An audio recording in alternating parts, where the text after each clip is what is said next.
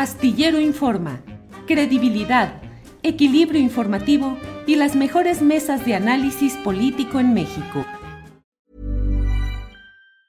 Burrow is a furniture company known for timeless design and thoughtful construction and free shipping, and that extends to their outdoor collection. Their outdoor furniture is built to withstand the elements, featuring rust-proof stainless steel hardware, weather-ready teak, and quick-dry foam cushions. For Memorial Day, get 15% off your Burrow purchase at burrow.com slash ACAST and up to 25% off outdoor. That's up to 25% off outdoor furniture at burrow.com slash ACAST. Everyone knows therapy is great for solving problems, but getting therapy has its own problems too, like finding the right therapist, fitting into their schedule, and of course, the cost. Well, BetterHelp can solve those problems. It's totally online and built around your schedule. It's surprisingly affordable too. Connect with a credentialed therapist by phone, video, or online chat, all from the comfort of your home. Visit betterhelp.com to learn more and save 10% on your first month. That's BetterHelp, H E L P. Las 2 de la tarde con dos minutos, 2 de la tarde con dos minutos y ya estamos listos para entrar a nuestra mesa de seguridad. Y para ello tenemos la presencia de nuestros compañeros que semana a semana analizan estos temas. Guadalupe Correa Cabrera, buenas tardes. Hola, Julio, muy buenas tardes. Buenas tardes, Laura. Buenas tardes, Ricardo. Este, pues espero que, que tengamos una muy buena plática hoy, como todos los jueves a las 2 de la tarde. Así será, seguramente, Guadalupe. Muchas gracias.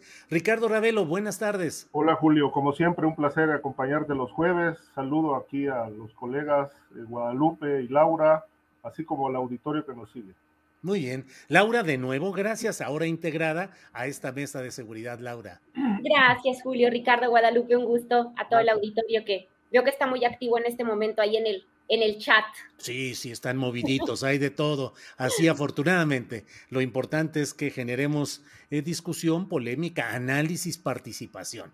Guadalupe Correa Cabrera, el caso de Nuevo Laredo, que sucede como en tantos otros casos delicados, que el tiempo va pasando, llega un nuevo escándalo y se olvida el anterior y se va olvidando, pero queda todavía pues el tema de los cinco jóvenes asesinados, ejecutados en Nuevo Laredo.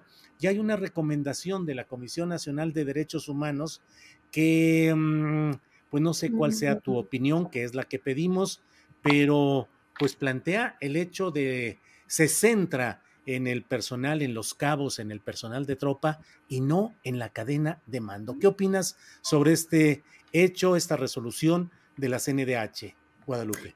Sí, es muy interesante porque también, eh, pues, este, Recientemente, el día de ayer, también se anunció la captura de policías en el caso de los 43 estudiantes de, de, la rama rural de Ayotzinapa.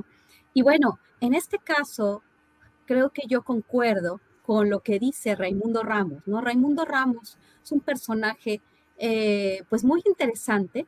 Eh, algunos dicen algunas cosas de él y este, lo vinculan a algunos grupos del crimen organizado que yo no tengo absolutamente ninguna, ninguna prueba de, de, lo que se dice de él. Lo que sí sé es que él ha estado acompañando a las familias, especialmente obviamente en su ciudad de Nuevo Laredo, a las familias de las víctimas que han sido este, desaparecidas de forma forzada y bueno, obviamente han tenido un, este, pues, pues, han tenido estas experiencias con las autoridades, ¿no? Es muy interesante el trabajo que ha hecho Raimundo Ramos y en este sentido él habla desde el principio de qué pasa con esta cadena de mando. Creo que la recomendación de la Comisión Nacional de los Derechos Humanos, una comisión, una, un organismo autónomo que pues ha tenido desde desde el inicio fuertes críticas, ¿no? Por, por la falta quizás de autonomía, lo que se ha dicho, y realmente por un trabajo pues no muy arduo en este sentido, ¿no? En un país donde desaparecen personas este, de manera constante, donde las personas son asesinadas, donde hay todavía una serie de, de, de, problemas en este sentido, pues sí, la Comisión Nacional de los Derechos Humanos no ha tenido un papel importante. Y bueno, esta recomendación pues sí reconoce que precisamente lo que nosotros estuvimos platicando de entrada, ¿no? Se tiene que hacer una investigación. No podemos asumir que estos jóvenes este, fueron, fueron acribillados, fueron asesinados eh, por, por parte de las fuerzas del orden y de las de la de las muertes de los militares, ¿no? De las fuerzas armadas, simplemente porque estaban en algo en algo turbio. En este caso parece ser que no, se emite una recomendación, pero parece ser, de acuerdo a esta recomendación, que pues actuaron este personal de las Fuerzas Armadas sin ninguna instrucción, no había una orden de un superior. Me parece un poco, este, digamos, apresurada esta recomendación para, que, para dar un carpetazo, vamos, ¿no? Este, Conociendo cómo funcionan las Fuerzas Armadas, creo que es difícil entender que nadie hubiera sabido y o no lo tenían que, que comentar a nadie lo que estaba a punto de suceder cómo funcionan las Fuerzas Armadas de una forma tan jerárquica, no se puede pensar esto, ¿no? Este, como si ellos actuaran de una forma independiente. Entonces, creo que lo que dice Raimundo Ramos es muy pertinente, lo que todos pensamos, lo que, lo que, lo que también sucede, ¿no? Con este arresto de estos policías, pareciera ser que son chivos expiatorios. Eh, no, no estoy diciendo que en este caso haya sido de, este, cierto esto, ¿no? Pero bueno, como que se quiere dar carpetazo y no se quiere este, abrir esta cloaca que, que, bueno, ¿quiénes son los responsables? ¿Quiénes fueron los responsables de, de, lo que sucedió en Ayotzinapa, no? Este, Y solamente unos policías, pues no se puede creer. En este caso, tampoco se puede creer que se hizo esto por algunos elementos de las Fuerzas Armadas sin tener una instrucción o sin haber comunicado esto a sus superiores. Bien, Guadalupe, gracias. Em, Ricardo Ravelo, ¿qué opinas eh, con estos casos en los cuales las decisiones van a niveles menores. Es decir, en el caso de Nuevo Laredo, la CNDH dice al, personal de tropa y no a la cadena de mando, no al capitán a mando de, al mando de esa operación de aquel día en Nuevo Laredo. Y en Ayotzinapa, pues igual, se anularon las órdenes de aprehensión contra 21 personas, entre ellas 16 militares, se anularon y bueno, ahora se anuncia como un avance que lo puede ser la detención de algunos cuantos policías municipales, pero pareciera que en los altos mandos no hay mucha intención de llegar a ellos. Ricardo, tu opinión, por favor. Sí, Julio, la recomendación eh, a mí me dice que bueno, está, es incompleta, parcial y no obedece más que a los intereses políticos de la, de la comisión eh, con una clara eh, postura de pues, proteger hasta donde más se puede a los mandos eh, superiores de la Secretaría de la Defensa que estarían implicados en la emisión de, de, órdenes de este tipo, podríamos llamar hasta criminales. El, el, informe, la, la recomendación pues da cuenta por sí solo, por los propios eh, testimonios de los militares, que en realidad pues lo que hubo ahí ese día en Nuevo Laredo fue una masacre. Los propios militares este, reconocen que dispararon, se contabilizaron algo así como 117 disparos con armas de alto poder contra un grupo de personas, cinco, que ni siquiera les dispararon este, como originalmente había dicho, eh, se había planteado en el, en el comunicado de la Sedena, que bueno, pues obviamente quedó en entredicho después de la, del reconocimiento de Encinas, es decir, que eso había, eso se había tratado de una masacre. Eh, digamos que hasta ahí eh, se esperaba que, que ya a partir del reconocimiento de que hubo un exceso en el uso de la fuerza, eh, que transgredió todos los límites y los protocolos, pues eh, se esperaba una, una, investigación de la Comisión Nacional de Derechos Humanos a fondo.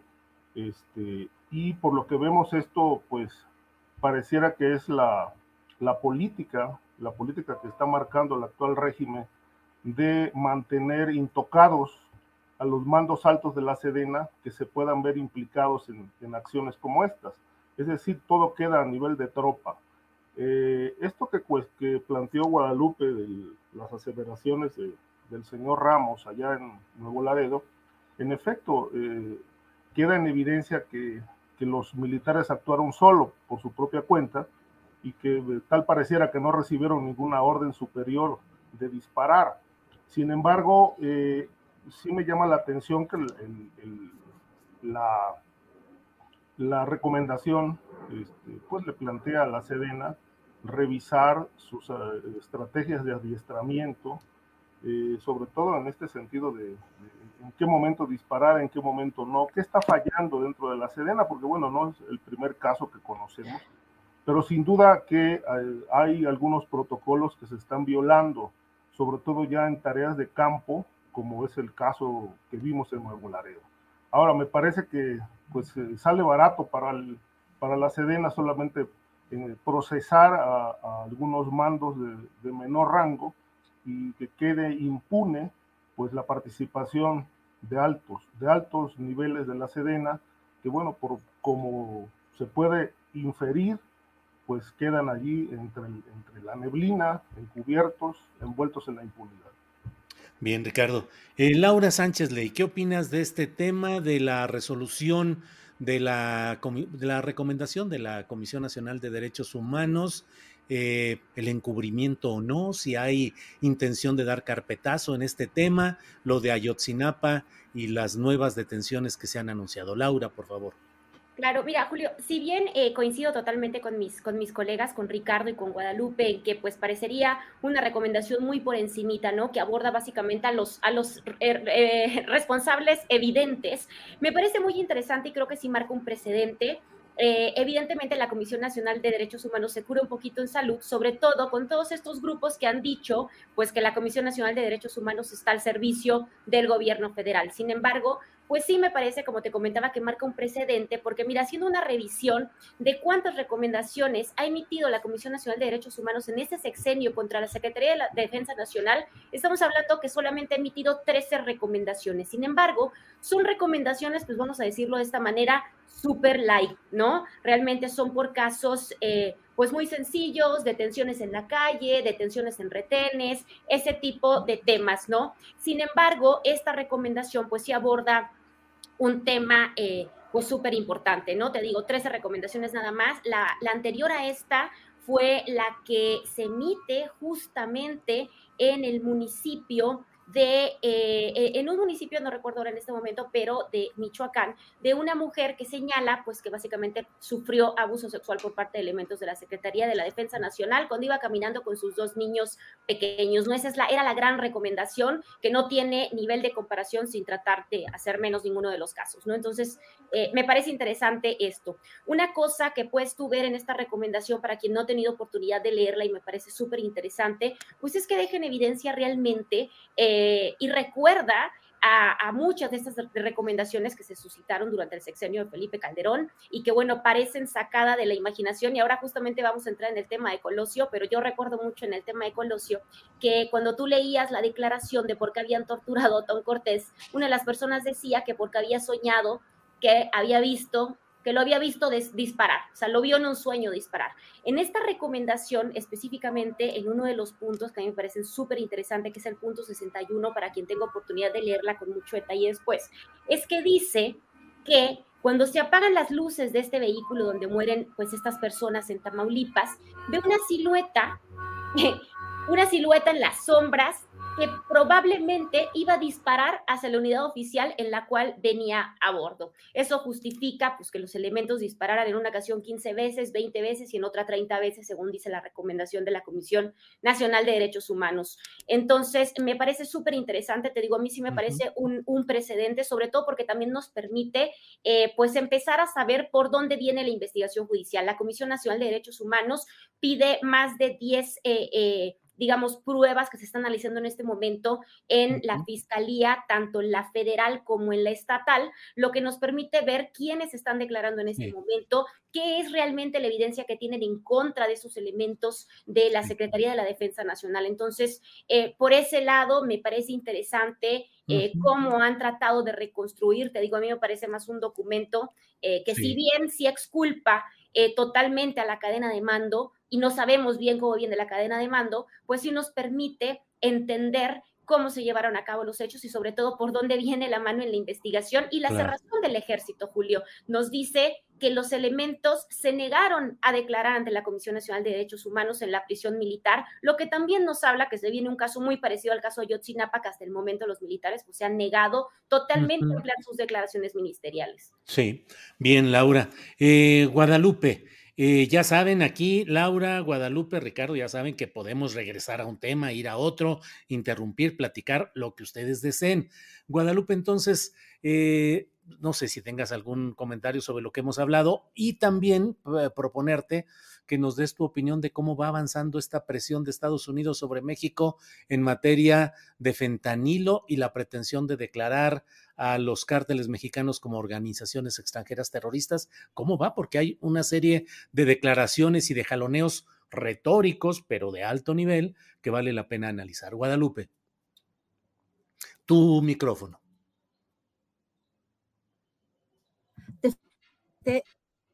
Efectivamente, vale la pena analizar este tema. El secretario Anthony Blinken, pues también es algo interesante, ¿no? Por un lado, eh, algunos, eh, algunos analistas se han enfocado, y yo también lo he dicho, en el año 2024, cuando empieza de nuevo esta narrativa después del Estado de la Unión del presidente eh, Joe Biden a principios de este año, en su discurso, en, su, este, su informe al Congreso, y bueno, cómo empiezan ciertas, ciertos personajes, ¿no? De la línea dura trompista de la, de la, de la ultraderecha estadounidense, principalmente el Partido Republicano, pero cómo este discurso se empieza a, empieza a permear a diferentes, eh, a diferentes personajes, no solamente en el Partido Republicano, sino también en el gobierno de los Estados Unidos, el mismo secretario de Estado, Anthony Blinken, pues, este, pues cuando, cuando se le pregunta, ¿no? Eh, por parte de los congresistas, algunos congresistas,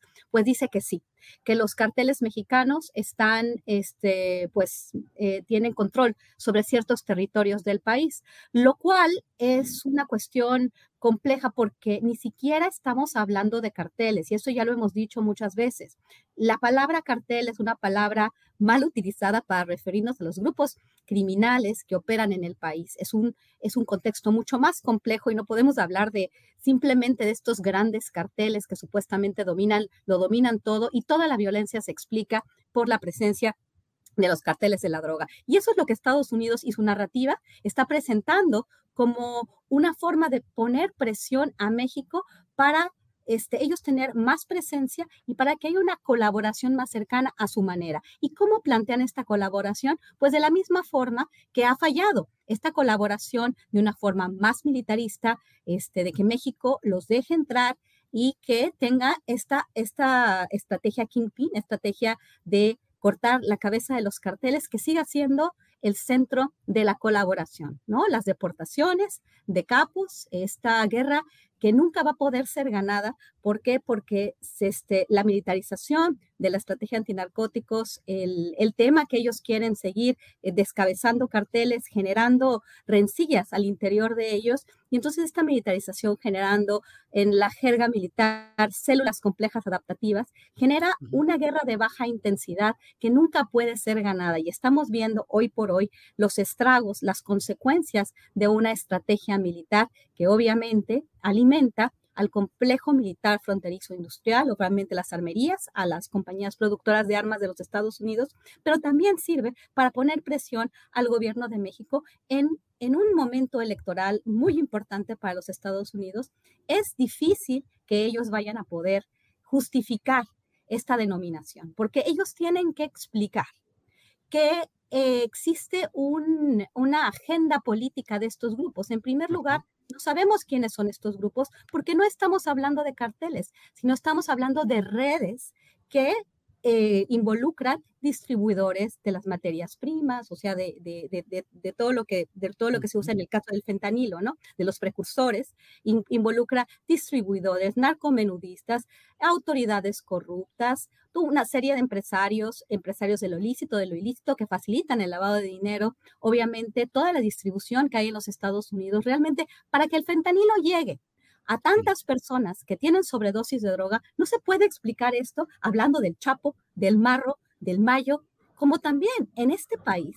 Eh, ha habido una cobertura que ha dado esta idea y que sigue con la narrativa estadounidense. Entonces, todo esto es político, geopolítico, geoeconómico y de alguna forma, cuando, oyendo, escuchando lo que dice el secretario de Estado estadounidense y también eh, no nada más trompistas, no nada más lo que, lo que dijo William Barr, lo que, lo que han dicho este, políticos de primer nivel estadounidense que han escrito sus columnas en los principales medios de comunicación. Esto, esto tiene que ver con un apoyo de esta industria militarista, de esta industria belicista, y bueno, eso sigue y va a seguir, no solamente por el Partido Demócrata para la elección del 2024, sino también como una estrategia para continuar con la guerra que nunca va a poder ser ganada. Bien, Guadalupe. Eh, Ricardo Ravelo, ¿qué opinas de estas presiones, declaraciones, sub y baja de pasiones y emociones partidistas que pueden tener, eh, pues no sabemos qué consecuencias? ¿Qué opinas, Ricardo? Mira, es un jaloneo propio de esta etapa preelectoral este, el cuestionamiento, el señalamiento, etcétera, eh, ese es levantar este, humo, es levantar polémica.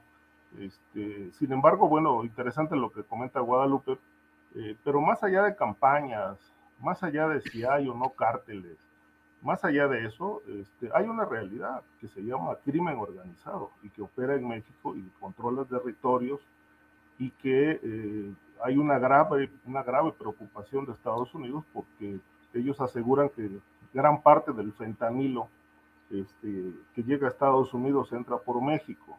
Este asunto ya lo habíamos comentado, es, es una presión que sí ha ido subiendo, hay que recordar desde la, hace dos años que estuvo en Guatemala y en México la vicepresidenta Kamala Harris, pues ella dijo claramente que le habían solicitado al gobierno mexicano reforzar la seguridad de puertos, aeropuertos y aduanas precisamente para este, frenar el flujo de fentanilo hacia Estados Unidos que ya les estaba provocando eh, miles de muertes.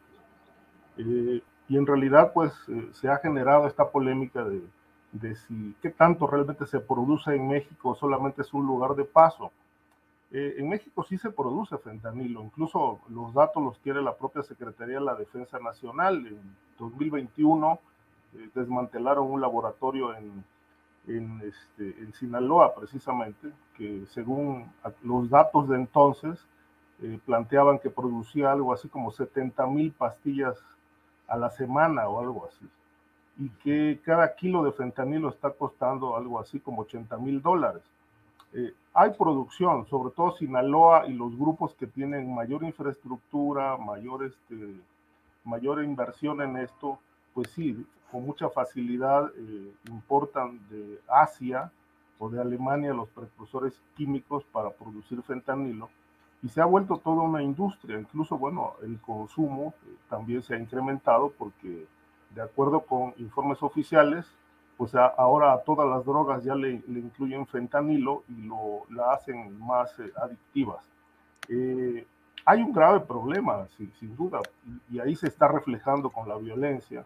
Ahora, eh, lo que sí, bueno, coincide es que conforme se acerca el proceso electoral del 2024, pues la presión va a continuar de, ambos lados, ¿no? Es decir, México se está defendiendo en el sentido de que eh, se está haciendo la, parte que le corresponde al Estado, pero me parece que lo que más le cuestionan o más lo, que más le altera y le, presiona y le enoja al presidente López Obrador es que le señalen a cada momento una realidad que él aquí en México ha, ido llevando durante cinco años con un discurso entre mentiras y verdades.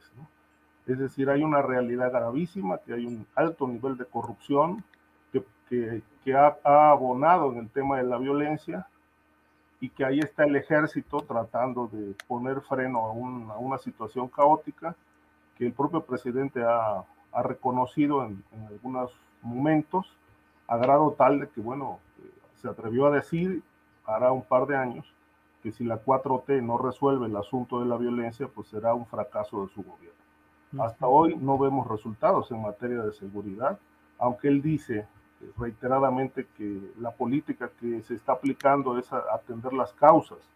Eh, en realidad esto tampoco lo consideramos muy verificable porque si se estuvieran atendiendo las causas, los niveles de violencia eh, habrían descendido. De tal manera que esta estrella floja lo vamos a seguir viendo y lamentablemente pues creo que la parte más eh, vulnerable, la más cuestionada, es la de México porque no hay resultados sin embargo, eh, tarde que temprano, bueno, pues se tendrán que poner de acuerdo en una política común, porque como bien dice Guadalupe, bueno, el fentanilo no llega solo a los consumidores. El fentanilo tiene toda una estructura y una red que opera en Estados Unidos y que desgraciadamente las autoridades norteamericanas sobre eso guardan silencio. Bien, Ricardo. Laura, ¿qué opinas sobre este tema? Estas constantes declaraciones, Departamento de Estado, de parte a, departamentitito del Departamento de Estado, ha dicho el presidente, ha dicho que es un bodrio el informe de derechos humanos. Blinken reconoce o señala ante una presión de un congresista, de un senador, eh, pues que parte de México está bajo control del crimen organizado. ¿Qué opinas de todo esto, Laura? Y es cierto, Julio, como bien comenta, Ricardo hace un momento, por supuesto que México, grandes partes del territorio mexicano desde hace muchísimos años están bajo control de los cárteles, eso es una realidad innegable. Pero creo que también, como dice Guadalupe, pues es evidente el contexto político eh, en el que se encuentra en esos momentos Estados Unidos. Y mira, a mí me llama mucho la atención que el tema del fentanilo, pues siempre eh, se le echa la culpa a, a México, ¿no? Sin embargo, pues evidentemente hay hay una hipocresía tremenda, ¿no? Hace, hace poco tiempo, para contarle un poco a, la audiencia, nosotros le pedimos a la agencia antidrogas, a la DEA, que nos dijera cuántos eh, narcolaboratorios, laboratorios se habían incautado eh, la misma, en los mismos periodos de tiempo de la administración del presidente López Obrador. Y lo que ellos nos, nos decían, pues básicamente, era que se habían, se habían descubierto eh, 500, eh, el de 539 laboratorios clandestinos. Estos 500 laboratorios, estos 539 laboratorios clandestinos también producían fentanilo, también generaban fentanilo y una cosa, una para característica que a mí me parecía súper interesante es que eh, pues no solamente se detenían a mexicanos en estos narcolaboratorios, sino que realmente se detenían a muchísimos ciudadanos estadounidenses en estados fronterizos, por ejemplo, como Texas y California, pero en comunidades eh, muy pequeñitas, eh, en casas, de estas casas típicas californianas, de estas casas estadounidenses, eh, algo así medio, medio, medio Breaking Bad, ¿no? Medio la serie. Entonces, a mí me parece muy interesante cómo, pese al discurso, las estadísticas de la misma agencia, para, de la Agencia para el Control de las Drogas de la DEA, pues sí revela que, en estos años pues, se han descubierto muchísimos narcolaboratorios clandestinos, donde también ciudadanos estadounidenses están produciendo el fentanilo, ¿no? Y que se evita todos estos gastos de transportación, todo este riesgo que corren los cárteles de trasladar el fentanilo del sur al norte. Entonces, bueno, eso, eso me parece una cosa muy interesante que parecería que se le está olvidando a los autores estadounidenses o que bien no están difundiendo adecuadamente. ¿no? No vemos en ningún medio de comunicación estadounidense, no vemos a ningún comentarista, eh, pues realmente eh, estar hablando de estas grandes incautaciones en esos laboratorios también estadounidenses, ¿no? Eso, eso, eso por una parte.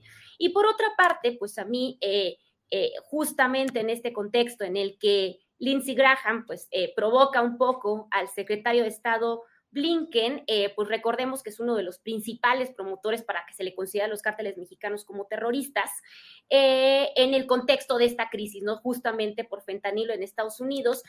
Y bueno, a mí me parece que no hay que dejar de lado este tema, sobre todo porque sí hay un antecedente, es decir, aunque pareciera un contexto político, sí hay un antecedente de considerar pandillas o estructuras organizadas como terroristas. Y creo que el caso eh, más representativo es el del año 2020, cuando el gobierno de Estados Unidos pues acusa por primera vez de terrorismo en la historia a una pandilla eh, latinoamericana y en este caso es el caso de la Mara Salvatrucha. Entonces, eh, no hay que perderlo de lado porque sí sucedió en ese momento.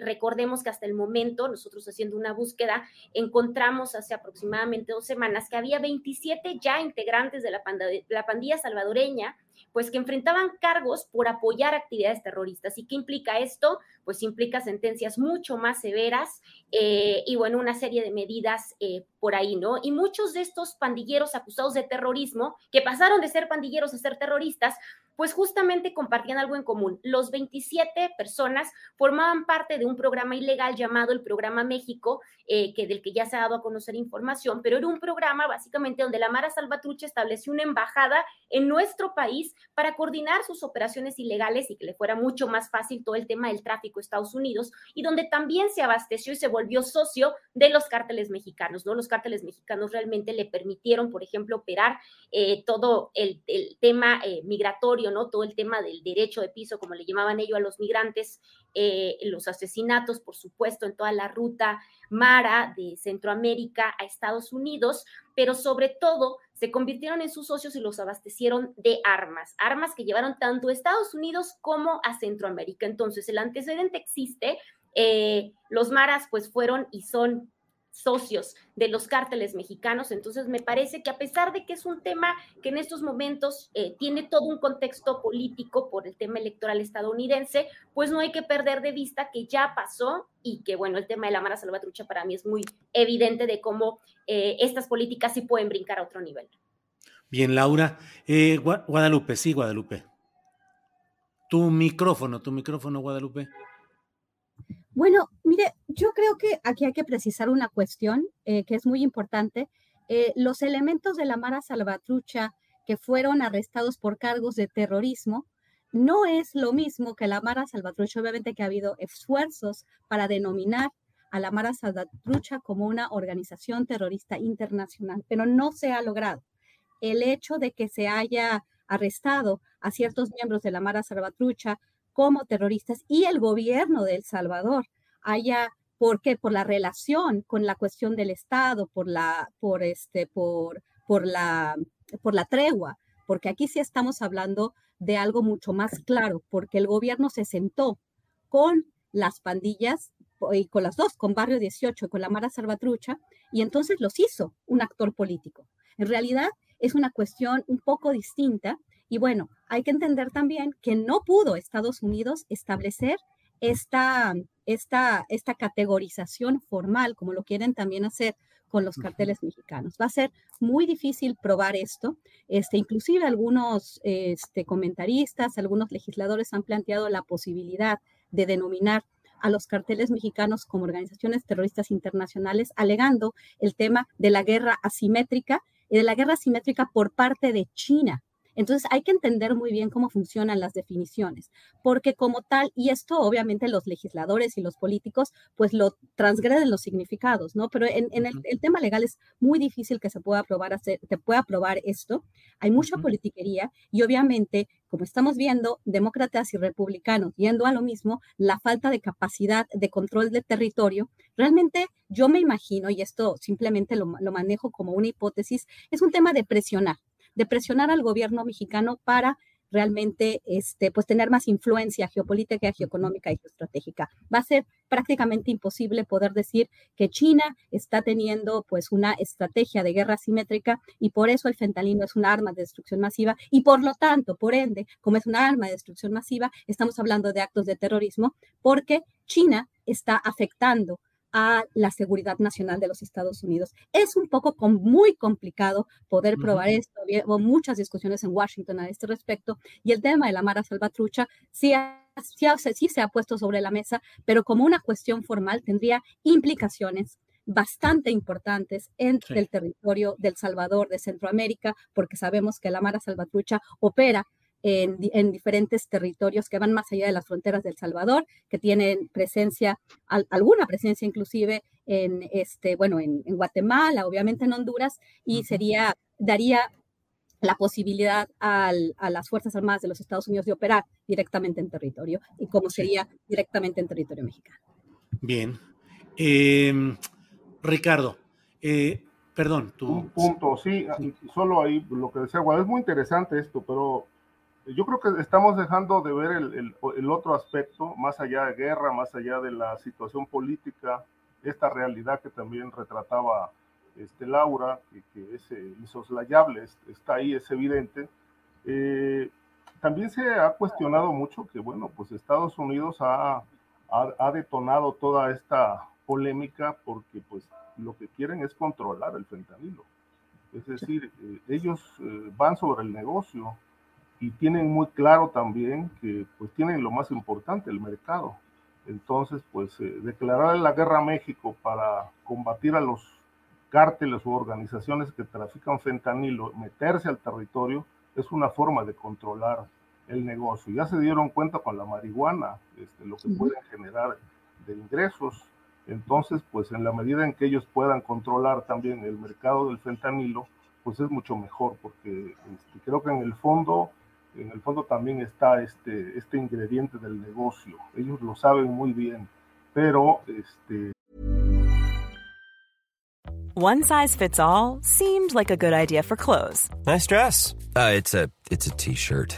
Until you tried it on. Same goes for your healthcare. That's why United Healthcare offers a variety of flexible, budget friendly coverage for medical, vision, dental, and more. So, whether you're between jobs, coming off a parent's plan, or even missed open enrollment, you can find the plan that fits you best. Find out more about United Healthcare coverage at uh1.com. That's uh1.com. Everyone knows therapy is great for solving problems, but getting therapy has its own problems too like finding the right therapist, fitting into their schedule, and of course, the cost. Well, BetterHelp can solve those problems. It's totally online and built around your schedule. It's surprisingly affordable too. Connect with a credentialed therapist by phone, video, or online chat, all from the comfort of your home. Visit betterhelp.com to learn more and save 10% on your first month. That's BetterHelp, H E L P. Para no lo van a plantear tan abiertamente. Entonces vamos a entrarle por el lado de declarar a los cárteles como organizaciones criminales, pero bueno, el control, el control de ese bollante mercado, pues evidentemente también está en juego en esta, en esta polémica. Bien, Ricardo. Eh, Laura, eh, cerramos este tema. ¿Tienes algún comentario o pasamos al otro que es el referente a los 29 años de la ejecución de Luis Donaldo Colosio Murrieta. Laura, eh, ¿qué, digo, cada, ya lo platicamos hace algunos minutos aquí, pero qué tanto persiste la idea de que el tema de la ejecución de Luis Donaldo Colosio pudiera estar relacionada con temas de narcotráfico, con temas de cenas no aceptadas con algunos capos, eh, el papel de Manlio Fabio Beltrones. ¿Qué podemos decir a estas alturas, Laura? Uy, Julio, bueno, pues mira, la Fiscalía, recordaremos que en el año 2000, eh, uno de sus tomos, de sus grandes cuatro tomos, de los resúmenes que nos quiso contar, ¿no? De lo, de lo único que nos quiso revelar la autoridad en ese momento, era que una de las líneas de investigación había sido la línea de el cártel eh, de los Arellano Félix, el cártel de Sinaloa, en fin, se descartó totalmente, la autoridad ni siquiera siguió la línea de investigación y fue algo que se ha ido, digamos, descartando con los años. Sin embargo, lo que sí vemos en este momento es que parece que en pleno contexto electoral, que ya lo hemos platicado un poco tú y yo, pues se reaviva eh, la, la, idea, o al menos eh, se deja por ahí esparcida otra vez la idea de que eh, políticos como Mario Fabio Beltrones pues habían estado involucrados al menos en todo lo que tuvo que ver con la tortura de Mario Burto Martínez. Hace algunas semanas tuve oportunidad de platicar con eh, los testigos que se presentaron en la Procuraduría General de la República, en la Fiscalía, perdón, lo que fue la Procuraduría en Baja California, y lo que ellos me contaban es que, bueno, los interrogatorios vinieron muy duros en esta reapertura, ocho horas de interrogatorio por testigo más o menos, y bueno, lo que ellos me decían es, yo tengo 80 años, tengo 75 años, empiezo a tener problemas de Alzheimer y lo que se y lo que y lo que me preguntaron durante esas ocho horas era el momento en que ingresa a las instalaciones de la Procuraduría Malio Fabio Beltrones, qué ropa traía puesta, por dónde caminó, cómo se movió. Estaban bastante indignados por ahí los abogados de, de, esa época, ministerios públicos, taquimecanógrafas, que decían, bueno, que realmente sintieron que se estaba utilizando su declaración en un contexto político importante. Así que eh, creo que el tema se reaviva, sobre todo el tema del sospechosismo para algunos políticos prominentes del PRI, a quienes, bueno, las investigaciones definitivamente sí se están dirigiendo para, para ese lugar, ¿no? Tuve oportunidad de ver algunos documentos también y evidentemente las preguntas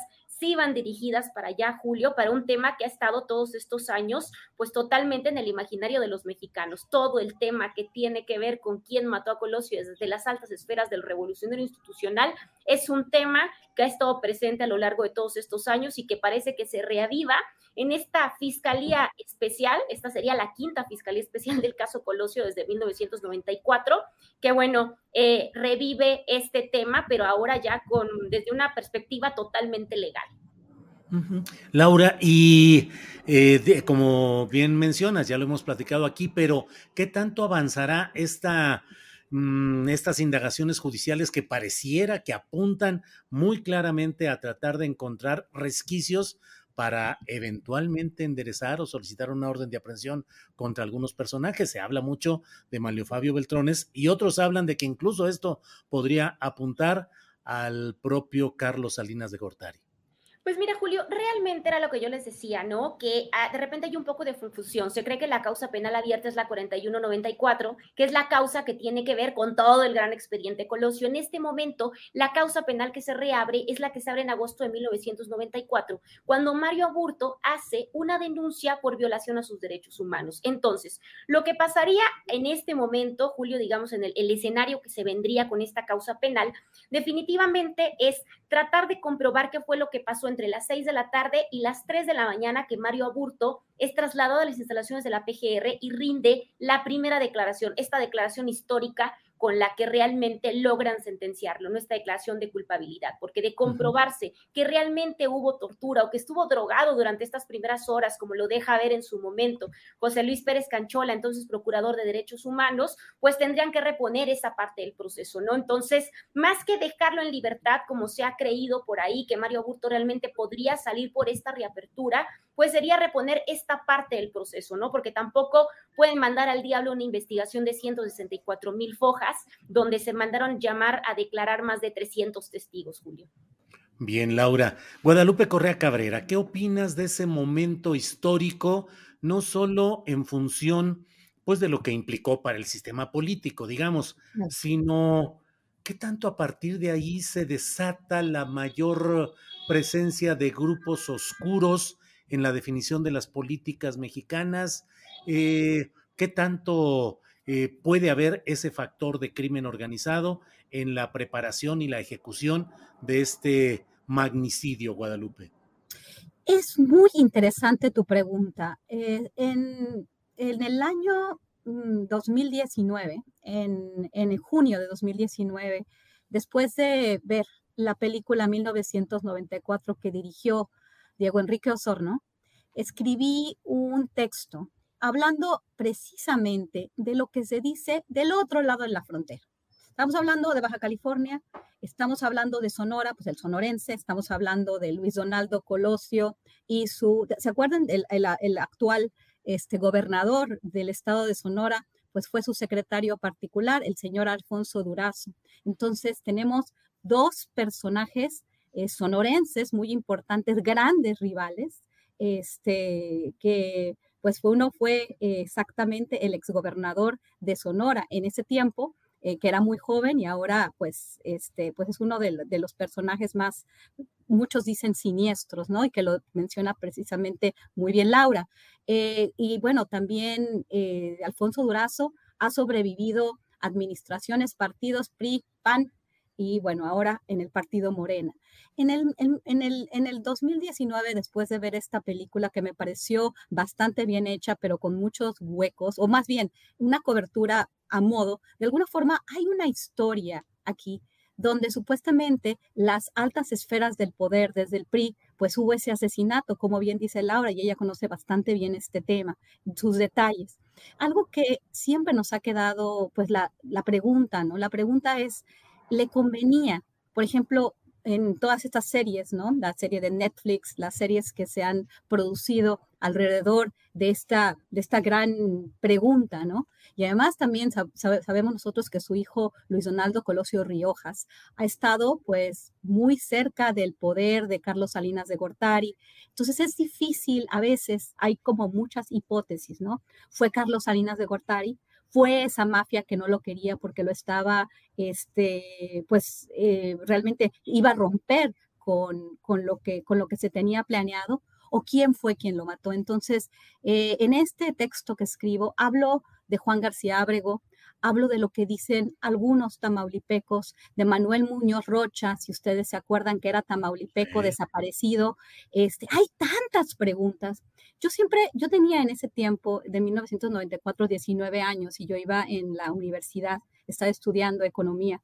Y en ese tiempo, eh, algunos de mis compañeros, que eran personas como con mucho privilegio, eran hijos de políticos, porque estudiábamos todos economía en la era de la tecnocracia, alguien en mi salón dijo, es que cuando Salinas de Gortari se enteró de eso, casi se deshace, ¿no? Porque sería haber si, podía haber sido darse él un balazo en el pie. Ahorita solamente nos queda especular, establecer algunas este, hipótesis. Definitivamente hubo una conspiración, definitivamente alguien muy poderoso lo mató. ¿Cuál fue la vinculación de la gente del Golfo? Porque esta es otra hipótesis y esta es otra historia que he escuchado este, cuando, cuando he hablado con personas cercanas a los abogados, por ejemplo, de Sierra Cárdenas y de Calderón y Roberto Izaguirre, a quien yo iba a entrevistar y no pude antes de que se muriera. O sea, todo, mucha gente me estuvo comentando, ¿no? A veces, a veces se quería establecer este vínculo del Golfo al Pacífico. No sabemos bien, fue un crimen perfecto de alguna forma, con todos los, los, este, los asegúnes que, por ejemplo, que el trabajo de Laura nos ha, nos ha presentado, porque es una conspiración, pero igual tenemos esta duda y el hijo de Luis Donaldo Colosio Murrieta, Luis Donaldo Colosio Riojas, ahorita está muy vinculado al poder en el estado de Nuevo León, donde sabemos quién es uno, que todavía es un importante actor político y económico, que es Carlos Salinas de Gortari. Él no ha dicho nada, él no quiere seguir sabiendo qué fue lo que sucedió con su padre, lo cual, lo cual me llena de, de, de, pues de suspenso, ¿no? Pareciera ser que nosotros queremos saber más qué fue lo que pasó hace 29 años que lo que el mismo hijo de, del asesinado quiere saber, ¿no? Y está muy bien vinculado con las élites. Me parece interesante solamente eso, porque es difícil que vayamos a saber qué es lo que sucedió y cuál fue el papel de cada uno de los actores. Bien, Guadalupe. Em, Ricardo Ravelo, pues es un tema que año tras año agregamos eh, eh, análisis, especulación, y bueno, a estas alturas, ¿cómo ves se van a cumplir ya 30 años el año próximo de ese asesinato. ¿Qué elementos nuevos ves? ¿Qué tanto la vinculación con grupos de crimen organizado en la planeación, ejecución? En fin, Ricardo, tu postura, por favor. A mí me parece eh, eh, muy limitado que, solamente se reabra este caso por el asunto de la presunta tortura que, que sufrió Aburto. Como bien explicó Laura, es una una investigación, una averiguación de agosto de 1994 que nunca, nunca se tomó en cuenta. Pasaron varias administraciones y el tema de la tortura de aborto este, estuvo archivada. Este, y me parece que es un punto importante que, ahora se indague. Eh, lo que plantea él, eh, entre otras cosas, es que pues fue torturado y, reconoce que uno de los presentes fue Mario Fabio Beltrones.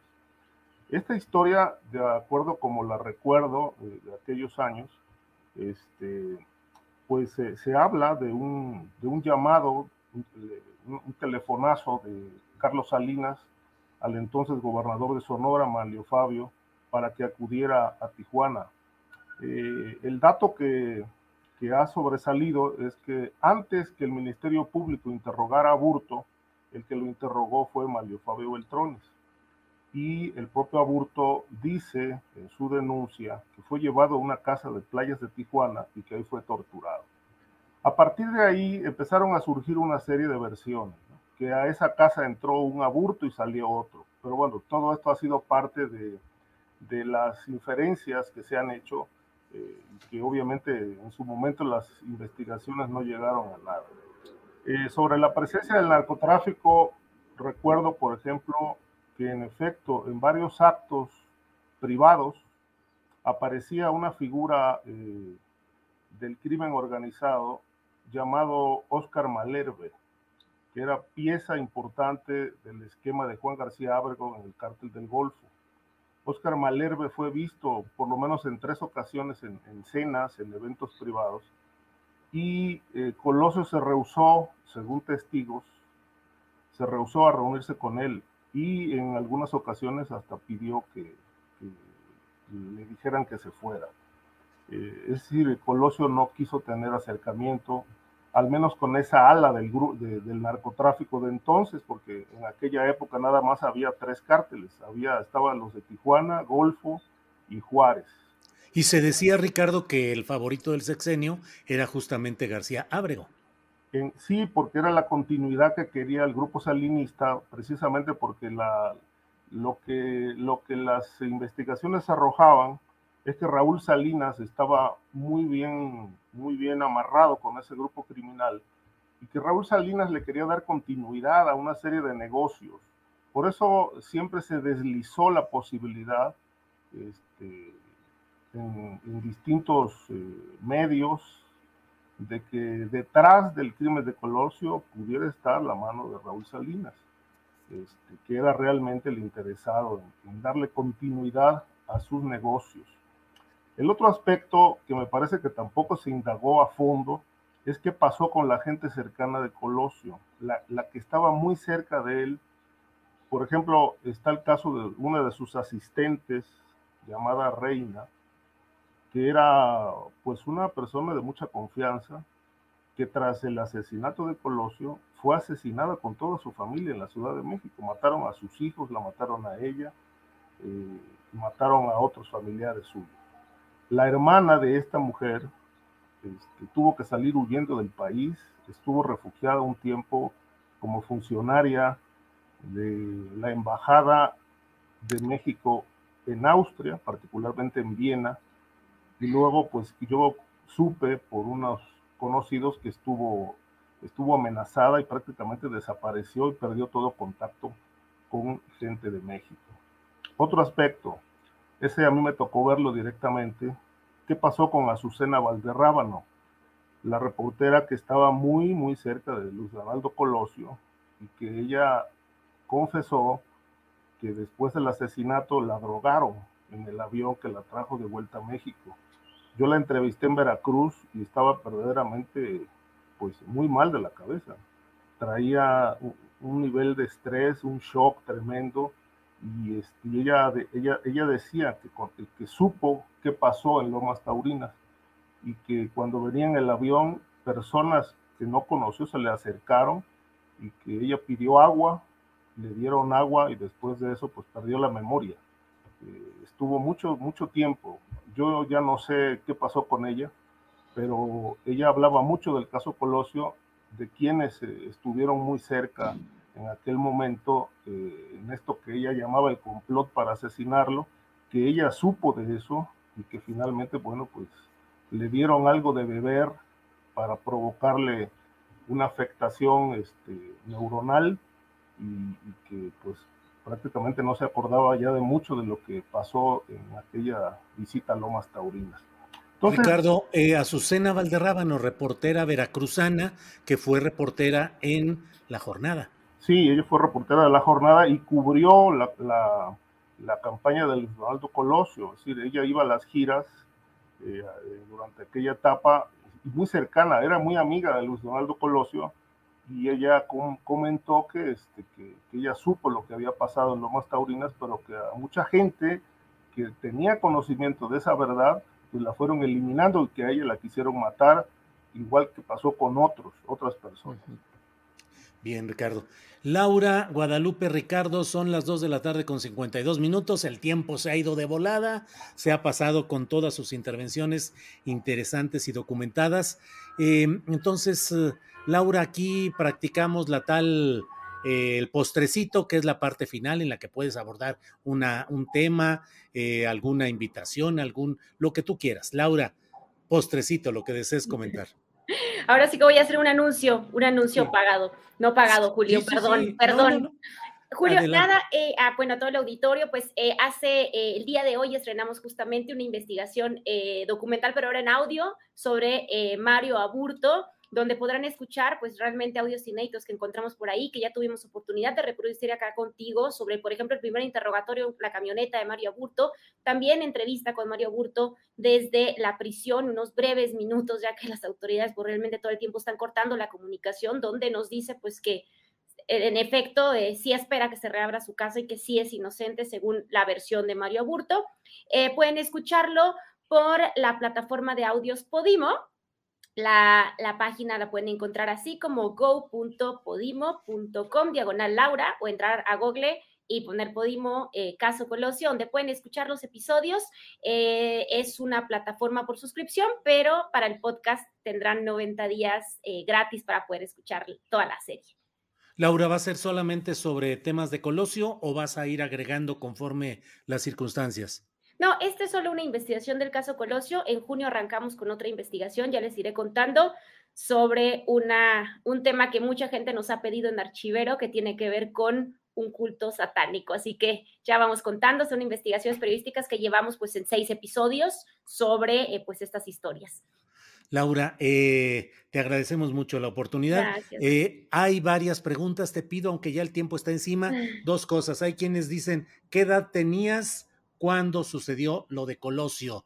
Y aunque sea brevemente, ¿cómo te sumergiste en este proceso? Ya lo he escuchado, pero por favor lo que nos puedas decir ocho años, Julio, justo lo conté en la, en la, presentación del libro. Y bueno, yo empecé porque yo soy reportera, yo fui reportera muchos años en Tijuana, Baja California, en la sección policiaca, donde gran parte de las notas que cubrí pues eran en Lomas Taurinas. Ahí conocí a toda la gente, que es un tema que no se aborda mucho, pero es el tema pues de todos los daños colaterales que causó a mucha gente en la zona que imagínate, yo creo que en algún momento lo he platicado, pero que esperaba que, Luis Donaldo Colosio fuera la persona que lo salvara, ¿no? Que permitiera que le pusieran sus escaleritas, que le pavimentara la calle. Era tanta, tanta la devoción de la gente en Lomas Taurinas y esperaba tanto de Luis Donaldo Colosio que un día me cuentan que, y esa fue la historia que me hizo y, eh, meterme en el tema, que cuando disparan a Luis Donaldo la gente se, se avienta, trata de recoger la sangre, los restos, las sesos y empiezan a untárselos por todo el cuerpo porque pensaron que al menos así iba a ser milagroso y pues los iba a ayudar a salir de la pobreza en la que vivían en esta zona. Laura, muchas gracias, como siempre. Eh, Guadalupe Correa Cabrera, postrecito, lo que desees agregar, por favor. Chuc, chuc, chuc. A mí me gustaría hablar del tema de Caborca, este, lo, que está, lo, que, lo que está sucediendo en el estado de Sonora, lo que está sucediendo en esa ciudad, Em, que, bueno, algunos periodistas eh, importantes de, esa, de esa región, este, como Luis Castillo, eh, nos dio una, una muy buena este, explicación de, de, los eventos tan trágicos, ¿no? Este, supuestamente vinculando a dos grupos eh, que se están peleando la plaza y bueno, en los cuales terminaron muertos víctimas colaterales. Este, pues muchas de las personas ahí se quejan, bueno, de los que realmente participaron fueron el ejército, la policía municipal, pero de la Guardia Nacional y la policía estatal no se sabe nada. Realmente es una zona muy compleja.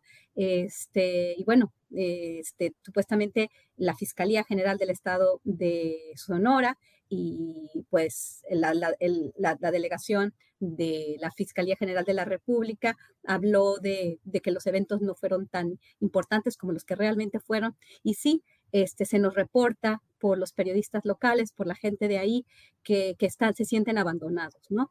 Y que pues tienen una capacidad de fuego tan importante, estos grupos delincuenciales, que no se pueden llamar carteles, porque realmente muy complicado lo que está sucediendo ahí. Son, son grupos que tienen gran poder de fuego y no sabemos cuál es el vínculo real con, con los grandes carteles, con el cartel Jalisco Nueva Generación, con el cartel de Sinaloa, que, que, es, que es difícil saber lo que está sucediendo, pero sí este, es un tema que nos, que nos compete, que es muy importante porque además se localiza en una zona estratégica, una zona estratégica para la agricultura y para la energía, las plantas LNG que también la cuestión de los migrantes, la, la, bestia del Pacífico, llegando muchos migrantes a esa misma ciudad, algunos albergues en unas condiciones muy precarias, muy complicadas, con todos estos sicarios ahí esperando, este, muy, muy complejo también la, la, adicción al fentanilo por la producción de espárrago, es una cuestión que también nos debería importar porque cada vez hay más consumo de fentanilo también en México, que eso es algo también importante, ¿no? Creo que tampoco podemos desdeñar